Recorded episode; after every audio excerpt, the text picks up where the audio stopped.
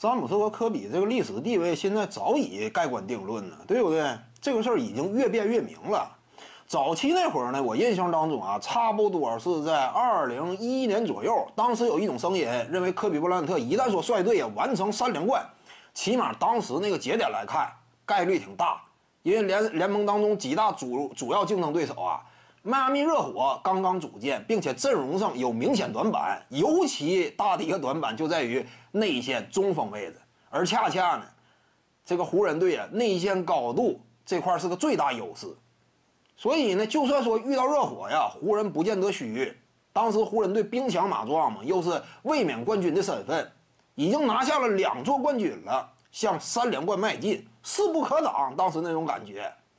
如果说那年呢，科比布莱恩特完成登顶的话，外界可能说呢，就会把他跟迈克尔乔丹呢并列如何如何。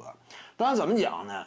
一个是随着时间的推移啊，科比没能够完成那种成就，起码在冠军数量这块呢，没能够与迈克尔乔丹完全拉平。再有一点，更重要的就是球员呢，呃，在 NBA 联赛当中，他的历史定位呢？经过时间的推演，我们发现个人荣誉的基础以及你在冠军球队当中扮演的角色，这两点都至关重要。个人荣誉基础不够雄厚的话，你就悬嘛。为什么勒布朗·詹姆斯历史地位高啊？历史第二人呢？八十年代之后，个保个极具含金量的常规赛 MVP，他手握四个，对不对？仅次于迈克尔·乔丹，这是他历史地位高的最重要基基础。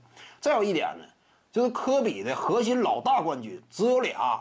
这个你必须得认识到吗？核心老大冠军只有俩呀，另外那三个老二身份辅佐萨奎尔奥尼尔，这非常关键嘛。在最顶尖这种级别的球员较量当中啊，老二冠军呢跟老大冠军呢差不少呢。因此呢，你就个人以及团队，至于科比来讲呢，他这个荣誉构成啊，大体上是一加二。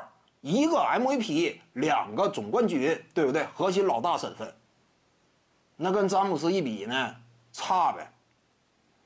詹姆斯几乎无论个人还是团队呢，这块都压，稍微压点儿因此这是一目了然的。徐静宇的八堂表达课在喜马拉雅平台已经同步上线了。